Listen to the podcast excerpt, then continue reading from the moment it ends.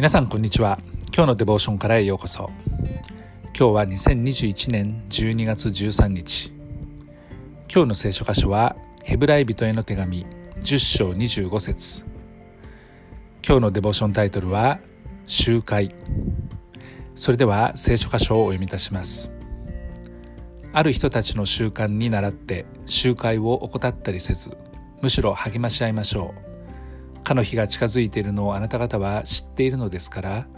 ますます励まし合おうではありませんか。ここ2年近くですけれどもコロナウイルス感染拡大の影響で私たちは思う存分人々と集まり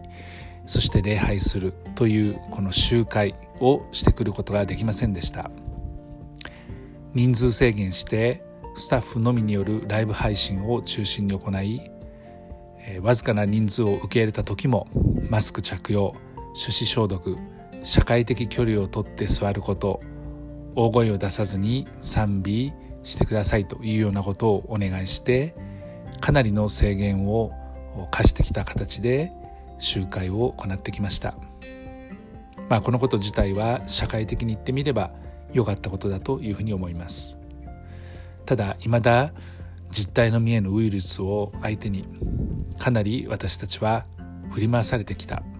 あ、教会だけではありません。全ての集まりや、えー、レストラン、えー、あれありとあらゆるこのイベントもそのような制限を受けてきました。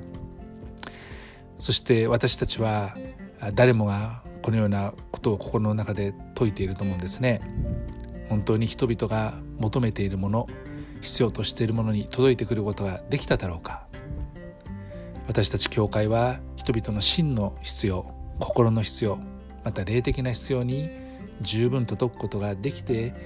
きただろうかそのようなことを考えます。このオンラインによる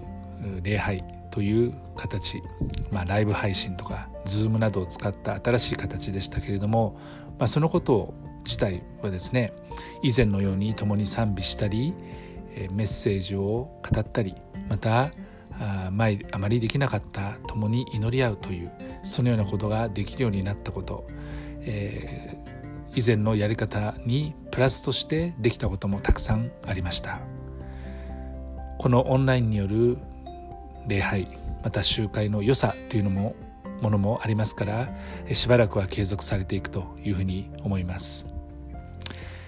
まあオンライン確かに、えー、出かける準備をしてですねえその場所に行くっていうそういった手間は省けますけれどもたとえわずかな人数であったとしても対面するということはとても大切なことではないかというふうに思います。まあ、以前のように大人数で集まるということはなかなかはばかれるというような状況かもしれませんけれども少人数でまた個別で集まっても良いのではないかなというふうに思っていますもちろん十分な感染対策をしての話になりますけれども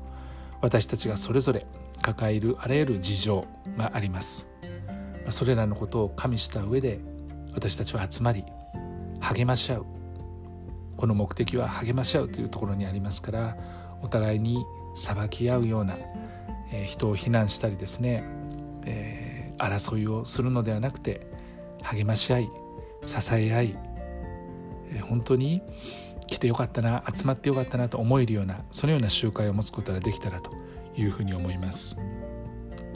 愛する天のお父様私たちはお互いに励まし合うことが必要です。そのために私たちは集まりたいです。すべてのことがあなたが与えてくださる平安のうちになされますように主イエス・キリストの皆によってアーメン。今日も皆さんの歩みの上に神様の豊かな祝福がありますように。